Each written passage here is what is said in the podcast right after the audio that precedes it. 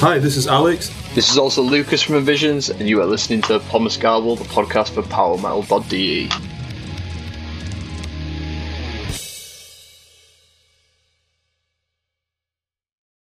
The following episode is in English only. Die folgende Episode ist nur auf Englisch. Hello and welcome to another episode of Pommes Gabel, the podcast of Power Metal DE. My name is Pia, and today I have two guests uh, from the metalcore band Envisions. I'm here with the guitarist and songwriter Lucas and with the second guitar player Alex. Um, Envisions are going to release a new album called Deadlock uh, on February 12th, and yeah, we're we're going to talk about this album and about yeah some other stuff as well in this episode now. So enjoy. First of all, Happy New Year, if we can still say that in the middle of January. How has 2021 been for you personally and also as a band? Well, pretty good, I'd say so far. I mean, uh, it's, it's always nice to start a year off with some new music and releasing a new album. It's not really, uh, can't really ask for, ask for much more. But I think, uh, yeah, it's, it's been a bit of an interesting ride for us the last like year. So, kind of coming into the new year with a new album already, you know, ready to go and in like midway into the actual release campaign is super super exciting. Yeah i think the, the end of last year was well most of last year was quite slow. Um, a lot of it was uh, was just writing um, being in the studio. Uh, but then towards the end of the year we finally got back out on tour which is our first tour in two years. Um, started releasing singles and then here we are at the start of 2022 and uh, ready to release deadlock have there been any highlights for you, favorite albums, or um, of course, I'm also thrilled to know how your shows in December have been like because here in Germany we don't really have live shows at the moment anymore. yeah, I, I, like it's crazy to. Uh, it's weird. Obviously, there was no shows for so long, and then all of a sudden shows are back, and I think instantly we've fallen quite back into the routine of like just expecting them, like not. You know, it feels weird to imagine what it's like to not have shows again. Everything in the UK seems to be fairly back to normal. Just everyone has COVID all the time now. that's the kind of uh, the way it is. But like the shows was awesome. It was so so good. I think we were pretty nervous. I think like you know we obviously hadn't played shows for two years, and we were coming back into playing shows as a, like a headline tour, playing a load of new songs as well, a load of new gear, and uh, it was yeah it was quite daunting. But I think it took that stride pretty quickly, which was super exciting, and it's just really good energy for us to get right back to it. Yeah, I think we've uh, we've also we've also grown up a lot as people in the in the two years out that we've had. So when we got back out on the road, it was very much this is your job and, and, and you do it. Um, and I think that made the tour a hell of a lot easier. I mean, when, when we used to go on tour, we used to uh, we used to drink a hell of a lot. Barely did any of that this time. We went to the gym every day. Um, it, it was just uh, much more grown up. Wow. yeah, yeah. I think uh, it's one of those things as well with touring. If you want to take it seriously, if you like you know, we're having music take away for us for so long. We're like now more hungry than ever to this to be like, you know, our full time jobs. Like when it all kicked off again, we're like, all right, we need to make this sustainable. So, you know, trying to find those little little bits of routine that you can get whilst doing like a tour, like going to the gym. It's that little bit of normality, so you're still kind of connected to the rest of the world instead of being in this like tour bubble, which is uh, quite a strange thing. But uh, yeah, no, it was, it was really really good just really, really excited to play some more shows. To be honest, I really want to come back to Germany and play some shows in Germany, but yeah, who knows when that's going to happen at the moment. Maybe in March, but I don't think so. Maybe in May. That's what I think is realistic. Yeah, it's probably going to be summer, isn't it? Like I think that's uh, I think that's where everyone's like tentatively kind of looking at the moment. But you also you also mentioned uh, albums, like what albums we'd uh, listen to. I'm, I'm only picking up on that because I want to shout about that Era album that came out last mm, year. Yeah. Because that was so, so good. I'd like. Josh, um, our drummer, he was really, really into Era. He has been for years, and he was always saying like, "Oh, you know, you got to listen to them." And I always did like, you know, dipped in, and I was like, "Okay, cool." But it was one until that album, I was like, "Wow, that was a, a very, very powerful album." That definitely helped push through like the last bit of the writing sessions for us, like you know that fresh wave of inspiration and like you know a bit of fresh perspective and fresh energy, which was really really cool. Hmm. Do you have a favorite album, Alex?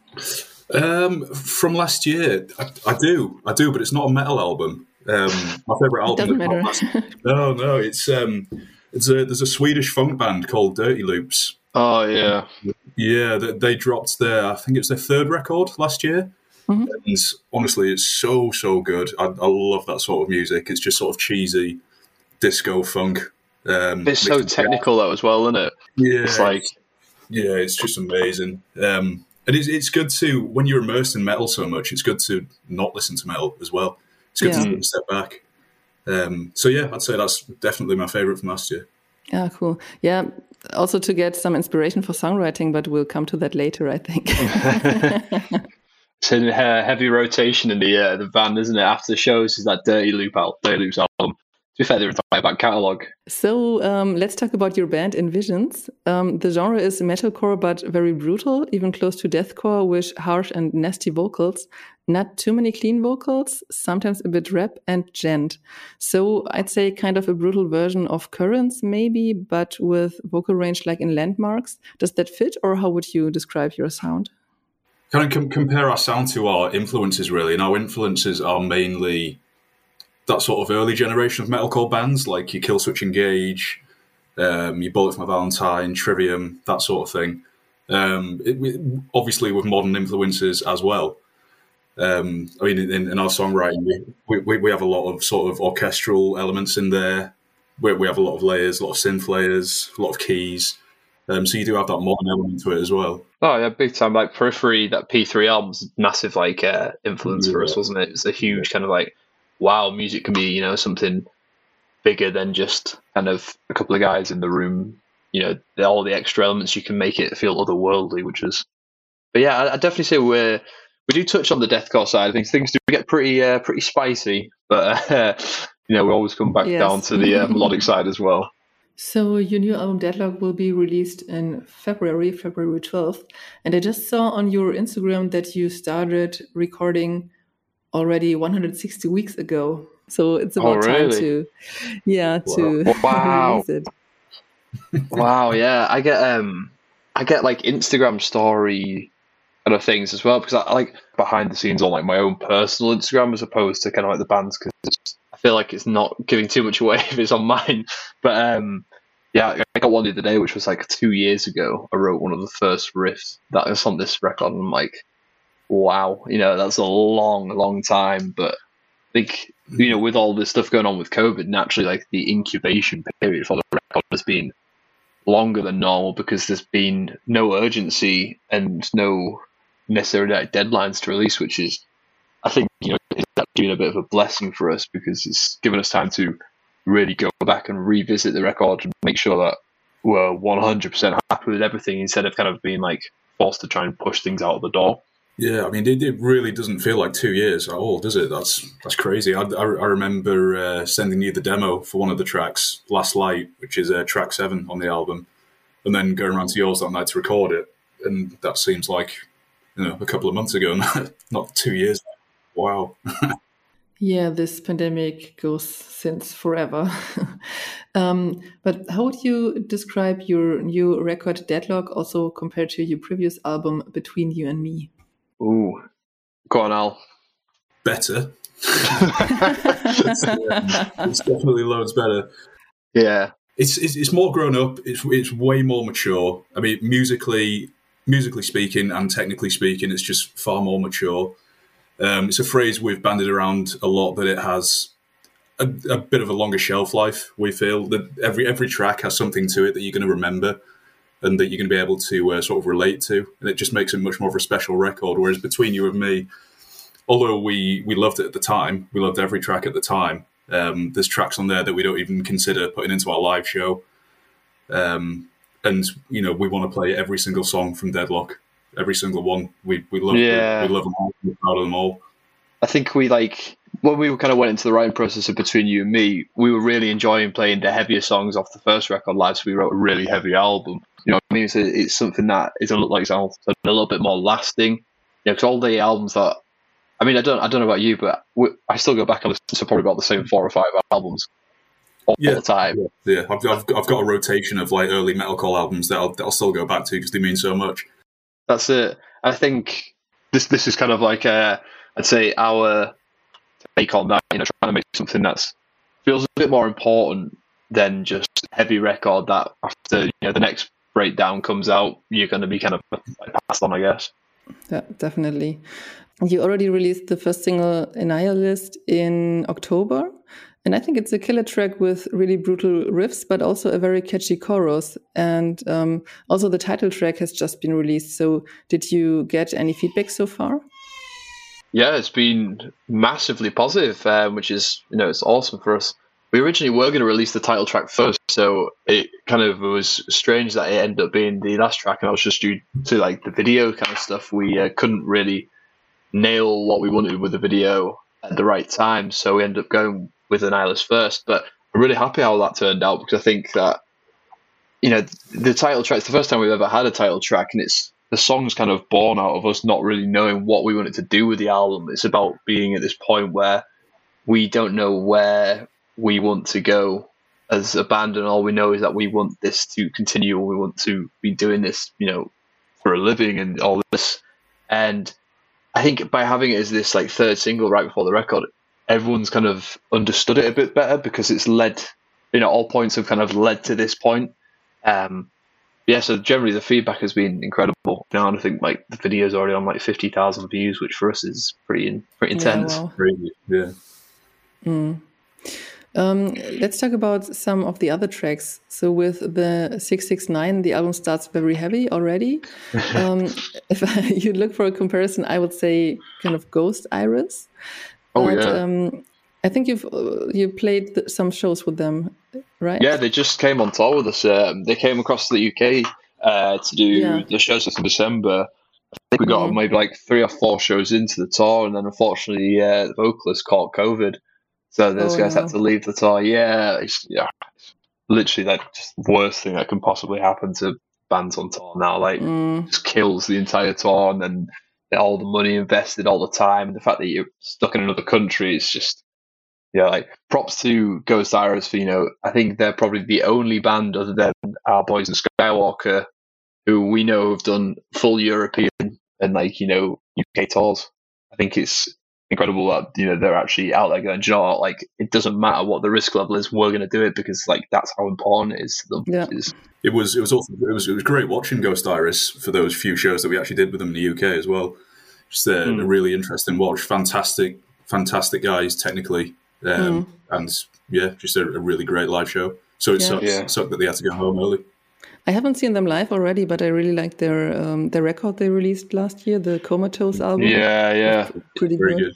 It sounds yeah. very, very good live. So uh, I would recommend as soon as shows are back, uh, put that on the list. Yes, definitely.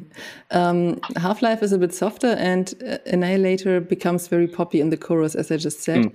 Um, so the first tracks already show what we will hear on the album, but there are still surprises with rap and more djent parts and more synthes. Also, some riffs that I'd expect to hear in a true metal band, so to speak. So, yeah, many different styles. Um, that's why I'm interested how your songwriting works. How uh, where do all these influences come from? Just being obsessed with music for too long. it usually starts with uh, me or Alex writing something like and we both have quite different styles. Uh, Alex is the way more traditional, you know, like metal, like you know, like the old school, and I'm kind of like pulling a bit more from the new school. So then, like when you kind of mix the two together, I think that's where you get this blend of. It's weird because I guess maybe it doesn't feel dated, but there's that element of like nostalgia. You don't, I cannot quite place it, but it kind of calls back to a lot of the you know stuff you used to hear. But yeah, I don't know. You still you love it, mate. Straight in with them marching beats. Yeah, I mean, like, literally, like I, I, got into metal by listening to thrash bands, and I oh, okay. absolutely love all that stuff still to this day. Hmm. Um, so and and yeah, like Lucas says, there things like marching beats and stuff, just classically heavy stuff, things that Metallica would, would write. Um, I, I, love all that stuff, and I, I love trying to incorporate that into sort of modern day metalcore songs. It's cool because I think everyone gets a bit like shocked by it because it's uh, like, oh, what's this new thing? When in actuality, it's like you know the oldest trick in the book. Yeah, well, yeah, yeah. It just works so well. Mm. Yeah, and you just said at the beginning you also listen to other stuff besides metal, metalcore, and all that. So I think oh yeah, massively. You can also hear that on the album. That's fantastic news. Dope and Dealer are written in capitals, so are these songs related somehow?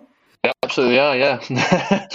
yeah, they're um, obviously together it's Dope Dealer. The song, like, it's kind of about, it's about addiction and, like, you know, dealing with that and helping support someone who's kind of going through that because I think a lot of the time it's always kind of looked at as like, oh, that person should just, you know, sort themselves out. But there's a lot of the time there's an underlying, you know, emotional trauma, which is usually a trigger for that. And I hmm. think it was it, it wasn't really intended. that Like Dope was written and then Dealer was written quite a bit later. But I, I wanted to tell the other side to the story because Dope's quite aggressively and a bit you know from the outside looking in it's that kind of opinion of like you need to sort yourself out and like you know i can't understand what you're doing. But then dealers more from the perception of the person actually dealing with the addiction and you know saying like it's like do you not think i'm trying? And that i thought it was it's interesting. It's always it's a conversation. It's a conversation that should be had. And i think a lot of the time a lot of people don't see both sides of that conversation. It's something i wanted to put across. And you know make a point of being that there's two sides to the story. And Dealer's quite emotive, particularly at the end. Like it's got a super epic ending, and that kind of it just really lays it all bare. And it's it's like cry for help. And I think when you take that into consideration, you kind of look at the way you want to support or deal with addiction a little bit better. You know, is a bit more rounded topic as opposed to just kind of writing someone completely off because, you know, there's always stuff going on and take a little bit of time to try and understand both sides of the story. But yeah, mm. I'm really glad that you uh, noticed that. That's mint. That's the first time uh, you know, it's been noticed yet. So yeah, oh, really? news. Yeah. yeah, there are really um, strong topics on the album. Also, the title is a very strong word. The title "Deadlock," and the other topics I think are loss and frustration, and also kind of self doubt. So, mm. um, what does the album mean for you personally? In terms of, there was a lot of self doubt when it came to writing this album. Eh, you know, when obviously having live music and everything kind of taken away from you, as musicians, you you put your worth and a lot of like your appreciation for your own achievements and stuff into the music. So you know, if you're not getting you know the new shows or you're not doing this and you're not doing that, you're not seeing these payoffs. You start to kind of it, it does eat you, and you start to not really know who you are because you've put all of your worth into this other thing. And I think that was the biggest kind of learning curve for us um, over the pandemic. It's like trying to find your own self worth when that kind of part of your identity has been taken away. And that's kind of where the idea of deadlock was born because you're stuck, you can't really move forward until you know what you're going to do. But at the same time, you know, for us as musicians, all we want to do is the one thing we're not allowed to do, and that's you know, it's a really, really hard thing to deal with. There's, yeah, there's definitely a lot of dealing with the self doubt and trying to, you know, piece yourself back together and overcome that. And I think obviously there's uh, the last two tracks on the record do deal with loss in quite a, uh, you know, a deep and quite a dark way. You know, it's it's not painting anything to be pretty, and I think it's looking at, you know, dealing with loss and being in that situation where you know it's you're supporting someone who is kind of going through that process or maybe knows that something's coming and trying to be that support whilst also you know it's excruciatingly painful. It's not something that you can do likely it's really really difficult to do that and it's, it's there's quite a, a dark ending on the song but i think it's really emotive and really raw and it brings that point home and you kind of it changes the whole angle of the song because the whole angle of the song is kind of someone speaking to someone who like being supportive of someone and then the last little section is actually the, the person you know getting their expression out of how they're feeling and that changes the entire you know perspective of the song.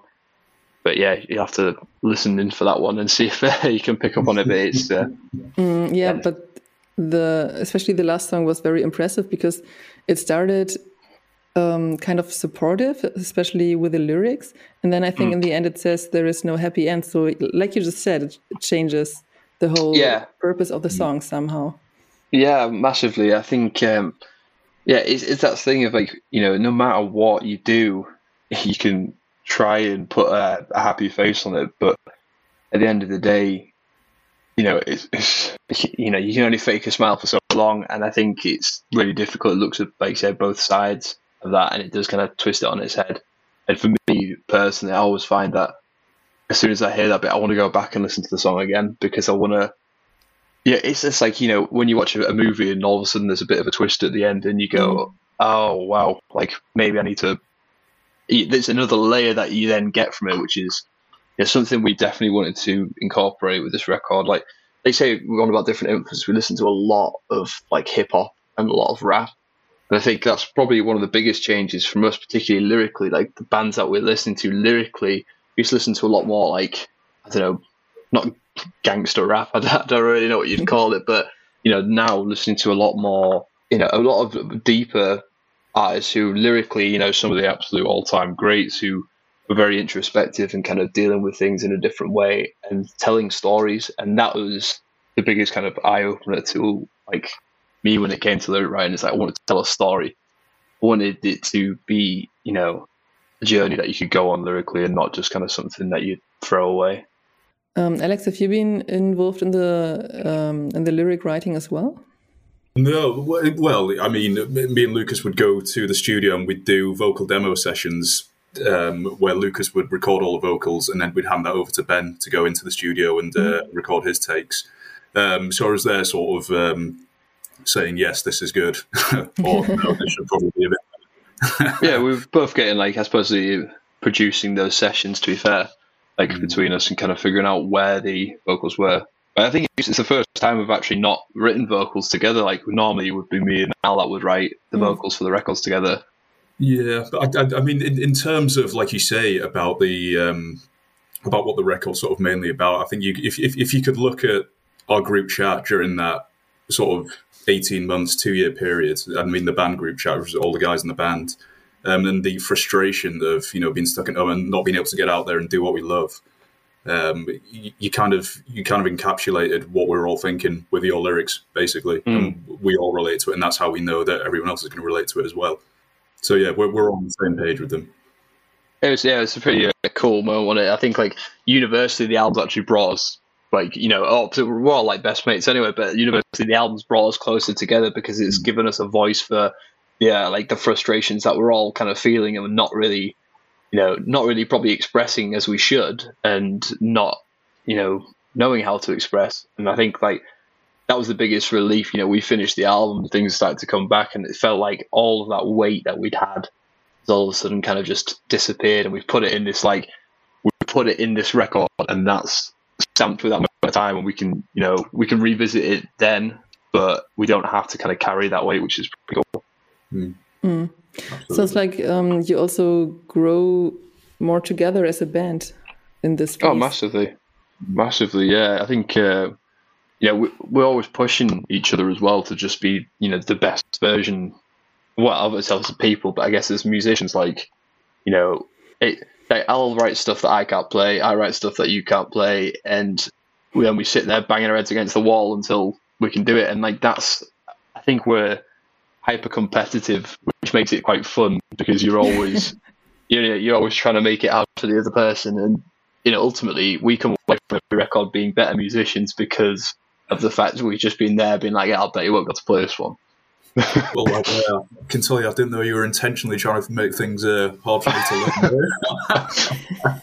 nah, it was that was a happy accident. Happy accident. but with all these topics, I wondered why there was no ballad on the on the record. Oh, yeah. There's a, a, little interlude, isn't there, before Follow Me? There's a interlude called Inertia, which is probably the closest you'll get to a ballad from us, I reckon. Um, I don't know. I just, I just don't, I don't think we're there yet. I mean, this record was already a bit of a. I mean, it's still super heavy, but it's super heavy, super riffy. But it was a bit of a move away from like the kind of just the breakdown heavy. I'd say. Um, you know, maybe we'll get to the ballad one day. I know Ben's absolutely chomping at the bit for a ballad, isn't he? he loves it. Yeah. yeah, he's he's uh, he's ready. He's there with the acoustic guitar, just like let's go. maybe we'll get that. Maybe that's saved for the next record. Got to hold some things back, don't we? I personally don't like acoustic guitars. I don't know why. Maybe because of this strange situation that you're getting when someone um, grabs the acoustic guitar, everybody else is quiet and just listening to this person playing the yeah. guitar. And I think that's weird. you've clearly been to the yeah, you've clearly been to them parties where that person gets the guitar out and starts playing like Wonderwall. And everyone's like, yeah. oh, yeah. yes. Quick smile and nod. mm, yes. um, did the pandemic also kind of help you to focus on music? Yeah, massively. Yeah, I'd say so. I don't know about like, I don't know about you, Al, but I thought it gave it gave me more time, it gave me more time, more focus. Like to be honest, I had like so many friends who were having you know really hard times dealing with the pandemic, and but I was so absorbed in music that I didn't really notice. Like it's you know quite ignorant really, but you know I I had a pretty good time all in all. Well, apart from you know the, the fact that I just talked about how mentally draining the you know the entire process was, but I was so like focused and locked in this kind of like bubble of just working on the record like any minute that was available. I thought it was quite it was it gave you something to work on, which I think what a lot of people didn't have. So having that kind of you know still targeting goal was super helpful for me. I think I think for me that that came a bit later. I mean, at, the beginning of the pandemic, when we were writing, I was just so frustrated with with the whole lockdown situation, not being able to do simple things like going to the gym. Um, mm. That when I when I'd sit down to write and put a riff down, I'd be so hypercritical, and I would delete everything, or I'd wake up the next morning, listen to it back, and say that's that's awful, start again. But then eventually, as as the months sort of rolled on, I think I finally sort of could sort of direct that frustration into the music I was writing, and in the end, you know, it actually came out with a positive result. Yeah, I for me it also helped me to focus on stuff and to get things done that I would have been so slow uh, doing if there if I wouldn't have had the time to really focus on it. That's it. It's, it's a bit of a reset, isn't it? Like I sort of think. Well, I mean, obviously, I, I was still working like my day job and stuff through it as mm. well, but even so, it was the closest thing I've probably felt to like you know when you're in school and you have like summer holidays because that's you know the most time that I've ever spent like at home was when yeah. you were a kid and you had some holidays. So you know having that pure time just at home and not being away doing stuff, it was yeah you could super focus in. And then as soon as things started coming back and everyone was doing stuff, I felt so overwhelmed with plans. I was like, oh my god, oh, yeah. I don't know whether I'm coming or going. Like yeah, it was intense. And also. Um me personally, um, music helped me a lot to also get and still go through all this. I'm very happy that bands keep releasing albums. Some bands stopped or released their albums a bit later because they hoped they would be able to go on tour and stuff. Mm. Um, but yeah, um, I spend a lot of time listening to music, and I'm really happy that bands like you release music these days also. oh, thank you. Yeah, I think uh, at first a lot of people were a bit hesitant, but you know, as it it became quite you know clear that it's not going to dissipate anytime soon. Mm-hmm. You know, you've got you've got to do it. You know, we we released a single, didn't we? I think it was like two months. We released a, a single track called "Gold Blooded" two months into the pandemic. Um, you know, at that point, probably still thinking that things were going to blow over, but um, so we didn't actually get to play that song live until December this year, even though it was released in May oh, yeah. last year. So like, so subtract a year from that last statement. but um, yeah, no, I, I think you got to like you know after a certain amount of time. I feel bad for bands like Polaris because they released the record. I think it was either right at the end of December or just at the start of the year. But they've just released the record. I'm pretty sure they did like five or six dates in Australia for it, and they had like world tours planned, and it just got pulled. And they've not been able to do anything since. It's like for a band that's you know, trying to promote a record that is literally just the most devastating thing that could possibly mm-hmm. happen. Mm-hmm. So, and, you know, now they've kind of probably sat there with the option of like, do we release a new record to tour with, or do we try and tour a record that's two years old? And like, that's, you know, that's fairly unheard of. No one would ever have to go, all right, we'll tour the release of this record two years down the line because it's the first time seeing it live or not, it still feels like an old record. Yeah. Yeah, yeah. You recorded your album during the lockdown. So, how did this recording process work? Did you record it at home, um, at your own studio, or? Uh, did were you able to go to a studio? Both. Um, so recorded all the guitars in this very room. Um, yeah, the guys that we have like who produced our previous albums, they used to do some work with them. So like aware of their like processes of recording, and we've kind of like learned a lot from them about like the writing and recording stage. So we actually recorded all the music ourselves and did all like produce the records in terms of all like, the production elements. Um, and then the only stuff that was actually recorded with them, which was recorded by Sam Grace and Sound Audio, was uh, the vocals. Because Ben just has a great relationship with Sam, and like, there's something different about you know doing vocals. I think you have to be in the right place, in the right mood, and the right mindset because it's so expressive. Like, you know, if you're not capturing that moment, then it's just not going to come off. Like, you know, guitars. At the end of the day, you can plug a guitar into a computer in any room, and it doesn't Yeah, you know, that's it. effect. But you know that vocal, it has to be right. And Sam and Ben's working relationship, like Sam just knows how to get the best out of Ben. And I think if I tried to record Ben, he'd probably want to punch me in the face because I'd say do it too many times. so uh, yeah, I'll leave that to uh, Sam and Ben. And then it was the album was actually mixed by Joe Graves again.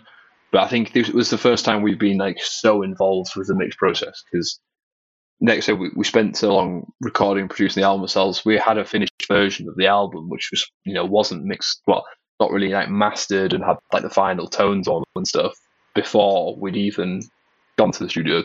So we we knew what we wanted it to sound like, and it took quite a lot of time to make it, you know, the one. But I think this, we got there in the end. Definitely the best sounding album we've ever produced. Mm. We're listening to it in the uh, in the car with like the CDs the other day because they just like came through and it's just like, yeah, nice little fist bump moment of like, yep. yeah. um, and um, where did you learn to do the recordings by yourself? Um, it was it's from the guys at the studio, they're like the guys that produced our like previous record, Sam and Joe. Um, we've been we've been mates with those guys ever since we were like kids. So you know, um, probably like you know pushing fifteen years now. And as they learn how to do stuff, Okay. Mm-hmm. like you know, we've always been around them and just kind of picked things up. And you know, I definitely got a massive interest in you know the recording and producing side of records and stuff. So over the like the last over the periods of the albums, I've been more and more involved with that side of it to the point where this time round, because there's so many guitar layers and so much guitar stuff going on, it made more sense for us to do it correctly in the first place because otherwise we'd just go into the studio trying to recreate something that we captured, you know, the way we wanted it in the first place. Does that make Mm. sense? So, you know, you'd finish a song, um, you said it earlier, like you said, that first track, that Last Light was one of the first tracks that I think we finished actually recording. You sent it over to me, and I think I messaged you like two minutes later, like, so you're going to come to my house now? We're going to record this because this is mint. Mm. And uh, yeah, within like maybe like six hours, that was down, which was pretty cool. So I think the workflow just worked really nicely. It didn't really hinder us too much. I think it kind of, wait, yeah, opened doors as opposed to close them. I also watched your videos. You released three videos up until now, I think. Um, and one of them was really impressive. I think it was for Dope, which was partly filmed underwater, so in kind of fish tanks. how how was filming? How did you do that? Please tell us about that. Uh, it was it was it was an interesting day. It was it was shot over two days, so there's two locations in that video. Um, there's one, as you say, which is in that in that massive tank. Um, there's one in there, which is basically a massive warehouse um, in Manchester, UK. Um, so the, the first day shooting in the tank was was very interesting. There was um, to say the least. yeah, I mean, Did anybody catch a cold? Um, worse than that. I mean, to put it bluntly, our, our singer almost drowned. Oh. yeah, yeah. It was um, because basically there was. I think there was there was one person holding the tank, one person holding the chute, wasn't there? And then there was Yeah, one it's person holding the tarp on top. I think. yeah, Um, there's a big fish tank which was covered over the top, and we were trying to get the shots of it filling up, and so like we had to cover it, didn't we, with a tarp, and then to put the hose in it. but but but when you were put, when you were holding the hose, you couldn't see how much was actually in the tank, Mm. or you you were sort of you were relying on the uh, the directors, um, which is Life is Art Visuals. We were relying on them to tell us, um, you know, when, when to cut when to cut the water, um, and obviously there's a lot of sound going on, and it's very noisy. You can't hear anything, and it's. I think it was uh, quite quite distressing for, for Ben to be honest. Yeah, and not to mention like the uh, the water that was in the tank. So there was two separate tanks. There was one which was like a storage tank, and the one that we were using because we were having to pump Mhm. water from one tank to the other. The one that we were using was originally heated, so like the water was heated when we got there. We did like the drum shots and then the guitar shots. So Ben was the last one to go in because we obviously need to take the water up and down. Um, but yeah, so it was heated when we got there. This was like January of last year. So you know we've been sat on this, like say, we've been sat on this video for a while. We were shooting the videos whilst we were doing, they still finishing the album. But this was shot in January. It was snowing outside. It was like minus three degrees. It's a warehouse, so like the only thing that was warm in the building was actually the water to start with. And um, by the time we started moving it in and out to put Ben in and these like you know these Titanic scenes. um, it, because it was being moved out the tank, it was moved to the other tank, which wasn't heated. So when you were pumping it back in, the water was so so cold. Like Mm. you know, props to Ben. I can 'cause- imagine, yeah. Yeah, he, I mean, he was he was suffering. You know, like, almost drowned. So there were hypothermia. Like you know, he Yeah, really really. Mm. gave everything, didn't he, on that shoot?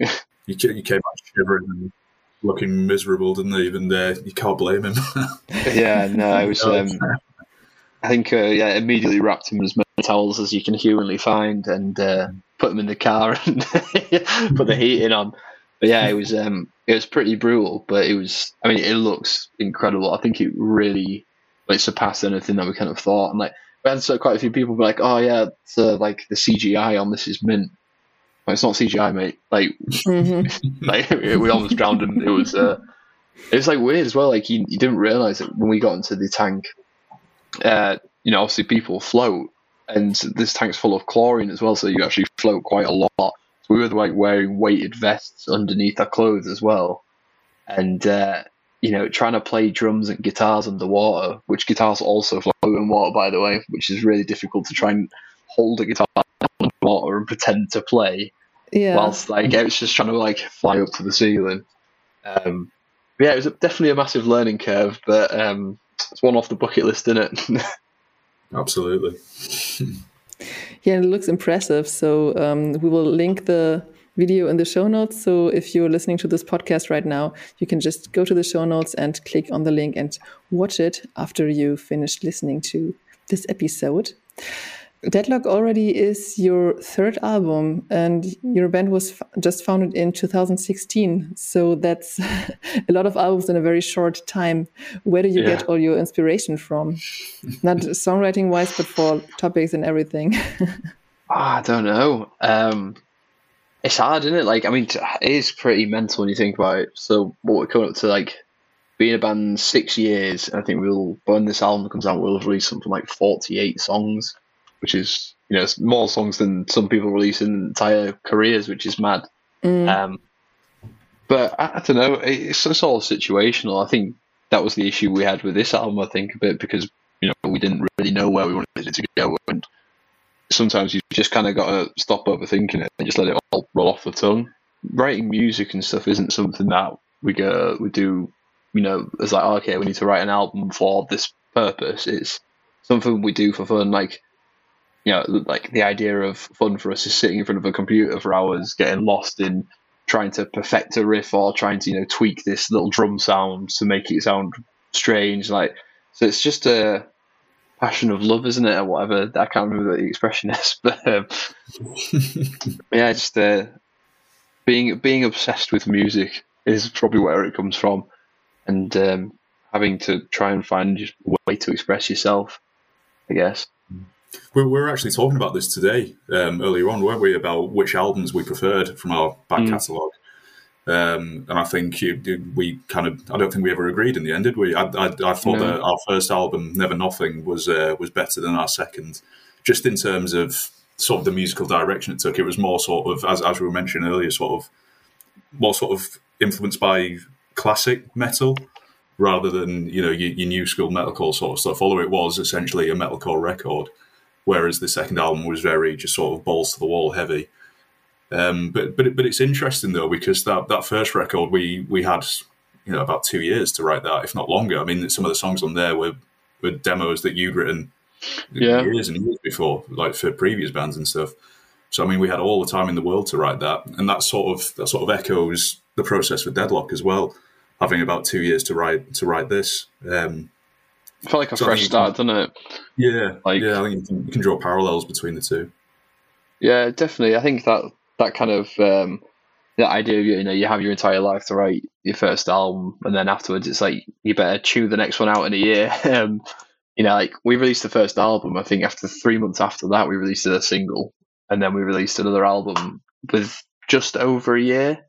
Um, whereas this time round, like by, by having that extended period of time, it felt like we were getting the opportunity to really kind start again and decide what we wanted to do and make sure that when we kind of came out the gate, it was going to be exactly what we wanted. So yeah, it's definitely nice to have that kind of fresh start opportunity. I think that's where it comes from, just time, time away from your desk and time at your desk. I can totally recommend listening to the album because it's really good quality in sound, songwriting, and also the skills on your instruments. And whoever likes the more metal, quote unquote, metalcore, should definitely listen to it. That have been my questions about your album. Is there anything else you want to add? I'd say make sure you pick up Deadlock on uh, February 11th. It's uh, probably, well, definitely our best work we've ever done. Super proud of the album. I think there's some, something for someone, something for everyone on there. Yeah, and and also let us know on social media what how how you feel about it, but don't hurt Yeah. our feelings. But you can but, but, but don't hurt our feelings. Love it. yeah. Where can people find you on social media? Ooh, everywhere. If you um, Envisions official on Facebook, Envisions underscore official on Instagram. We're also on Twitter. Envisions tweets. We've actually just made a TikTok account only a couple of days ago as well because got to stay uh, got to stay down with the kids, haven't we? Um, so yeah, I think we're going to be uh, experimenting on TikTok a little bit as well, trying to give some like behind the scenes stuff and some like rig rundowns and all sorts of like cool things. Obviously, yeah, follow us on YouTube as well. YouTube's where you get all the best stuff first, though. If you ever want any merch or anything like that, uh, envisionsofficial.com. We've got all sorts of vinyls, t-shirts, hoodies. Pick it up from there. We ship all over the world, so we'll personally, I can ship your order. So, putting your notes in there if you want anything signing.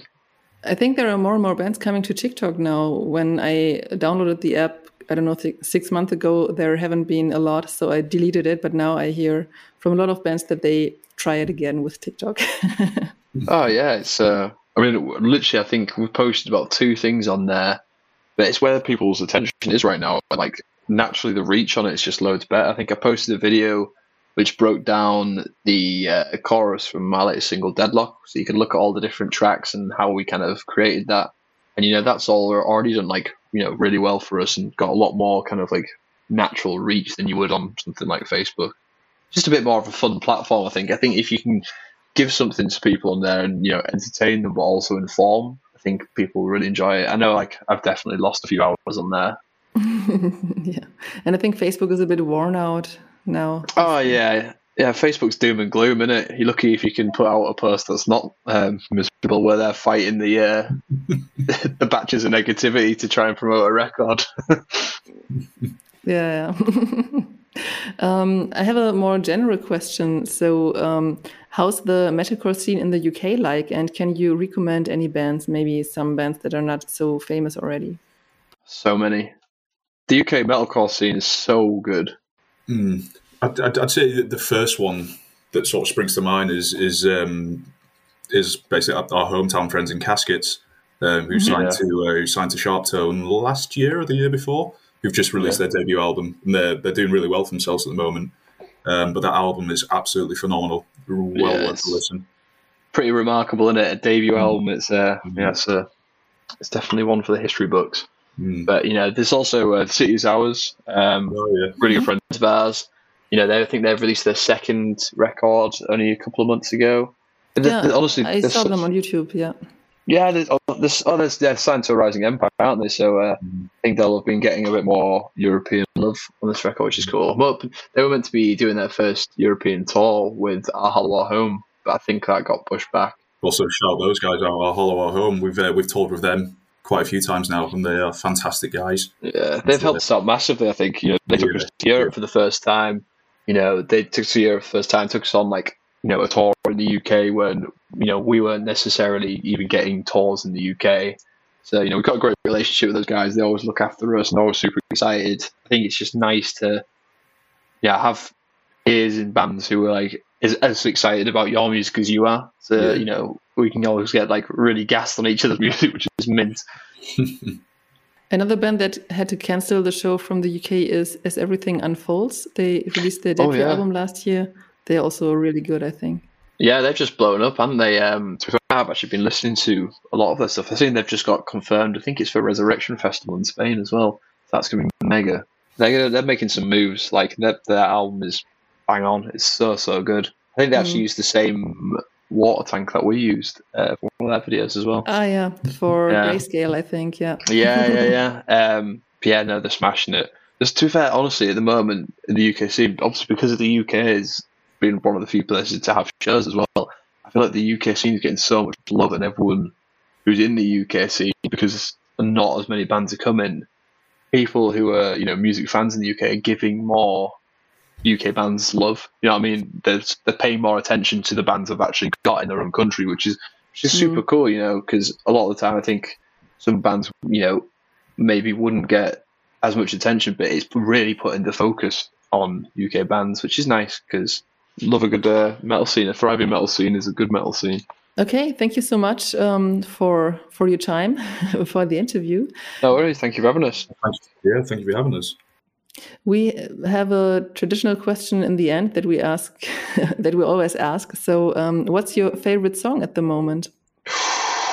Ooh, yeah. Right, actually, this is might be controversial. So, I would normally, I would say that Half Life is probably my favorite song at the moment because it's just like it's one of those little, it's my little lamb. You know, it took a while to make that one happen, but it, it all panned out and it's just great. And like we're playing that one, and it's really kind of really get it's getting really exciting when we're playing in the practice room stuff. But I'm gonna say right now, I'm gonna say Deadlock because that song to me is the first time we've actually ever felt like we're gonna put a title track on the record.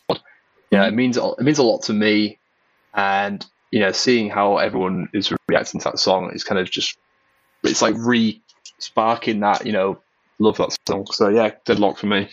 I'm going to go with Fall With Me, the last track on the album. I, I remember the writing process for that one, um, and I remember just fe- feeling like I wanted to write a really sort of emotionally explosive song. Um, and then sent that to Lucas. Lucas recorded it. Lucas wrote these amazing lyrics over it, and it was just, you know, just sort of a marriage made in heaven. It's just it. It's absolutely brilliant. Um, was everything that I wanted the song to be whilst I was writing it.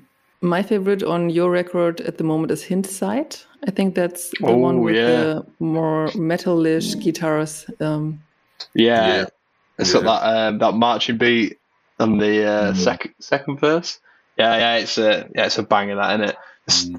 I don't I don't want to like I don't want to sound like I'm you know, kissing my own ass, but that album is, there's so many there's so many bangers on it. It's absolute banger city central. Can't wait for people to hear it. And is there a song by a different artist that you are listening to a lot these days? the Bad Omens song, "The Death of the Peace of Mind." I think it's the Death of the Peace of Mind or Death of Peace of Mind. Um, yeah, just super cool. I like I listened to it initially and I was like, "Oh, that's cool," but I've just been going back to it. It's been really stuck in my head. Um, so yeah, big tune, big tune. I'm uh, I'm still listening to the album that Spiritbox dropped last year. Um, some of the singles from that album, like um, what's it called? Circle with Me, just phenomenal songwriting. I mean, it's really it's really obvious, and it's basically essentially just a pop song, but it's so well done, and the riffs are amazing. Um, so I'd, yeah, I'd, I'd probably go with that one. Yeah, great newcomer as well. Yeah, phenomenal album. I listened a lot to Pump It by Eskimo Callboy lately. Um, I don't know, is the band also famous in the UK? Oh, Eskimo Callboy. I think they're one of like the absolute titans of the whole COVID like you know situation. They have come out of COVID kicking ass. Like everything they have released is so so good. They're just such a fun band. Like the thing is, I love like you know you watch the videos and like yeah, I want to go see them, but I also just want to have a beer with them. They just seem like great dudes. Um, yeah, hyper hyper, pump it. Um, yeah, I'm I'm well into that. also, shout out to that latest uh, Wage War album, which is Yeah. basically just back to back bangers. Great album! Yeah, they should just start calling their album Banger Banger Yeah, Banger Collection much. Three. Like instead of greatest hits, just greatest bangers four. So that's it. That's the episode. Thank you so much for being our guests, and thank you out there for listening to this podcast. Uh, you can find us on Instagram to keep to stay updated about what we do at Pommes Gabel Podcast. And yeah, thank you for listening, and bye bye. Thank you for having Thank us. Bye. Thanks.